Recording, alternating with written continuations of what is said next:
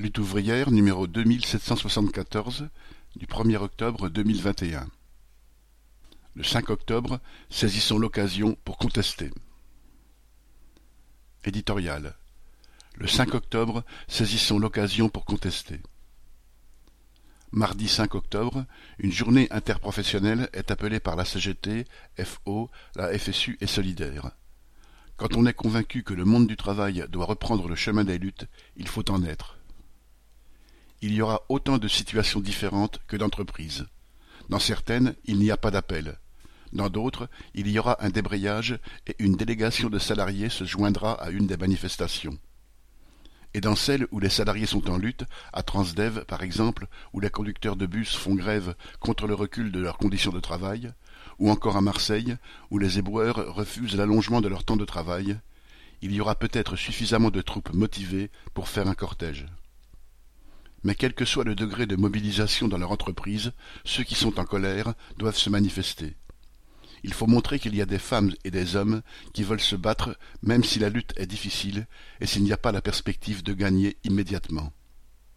À leur façon, c'est ce qu'ont fait les opposants au pass sanitaire qui sont descendus dans la rue tous les samedis cet été. C'est ce qu'ont fait, il y a deux ans, les Gilets jaunes. Ils ont refusé de se taire, et même sans perspective de victoire, ils ont continué longtemps à exprimer leur hostilité et à rassembler autour d'eux. Il faut que la même combativité s'exprime dans le monde du travail.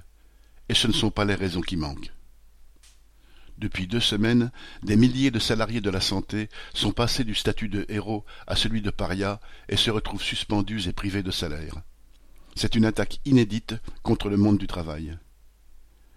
Éloigner les non-vaccinés des malades pour réduire les risques est une chose, mais de quel droit le gouvernement les prive-t-il de salaire?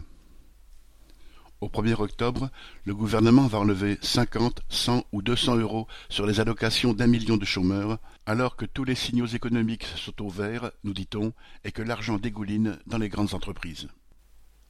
Des centaines de milliers d'ouvriers vivent sous la menace d'une fermeture d'usine ou d'un licenciement. D'autres sous la menace de l'amputation durable de leur salaire à cause du chômage partiel imposé par le grand patronat ou de la disparition de primes, alors que le coût de la vie, le carburant, le gaz et l'électricité flambent.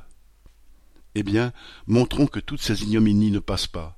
Montrons que ceux qui en sont victimes ne sont pas seuls et qu'ils peuvent se rallier à un camp, celui des travailleurs conscients de leurs intérêts collectifs. Employés dans le privé ou le public, dans l'industrie ou les services, en emploi fixe ou précaire, montrons que nous voulons nous battre ensemble. Beaucoup de salariés ne voient dans cet appel qu'une promenade syndicale de plus.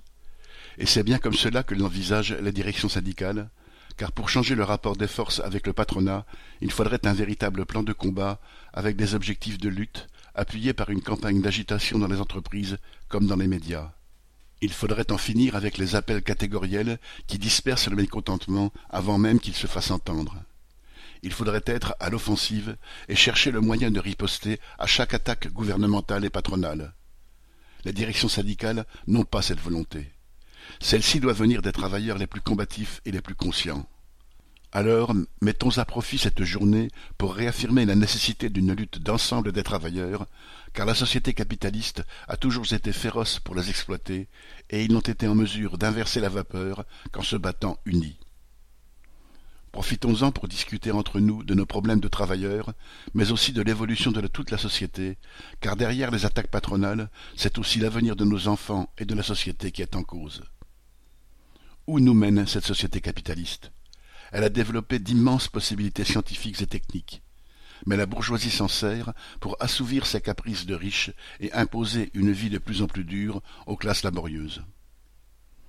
En s'opposant à la classe capitaliste, en visant leur émancipation, les travailleurs peuvent remettre la société sur ses pieds. C'est fort de cette conscience que le monde du travail peut redevenir la force contestataire capable de peser sur la politique patronale et gouvernementale. Dénoncer, regrouper ceux qui n'acceptent pas d'être piétinés et écrasés est le point de départ obligé de cette prise de conscience. Mobilisons-nous le 5 octobre dans ce sens.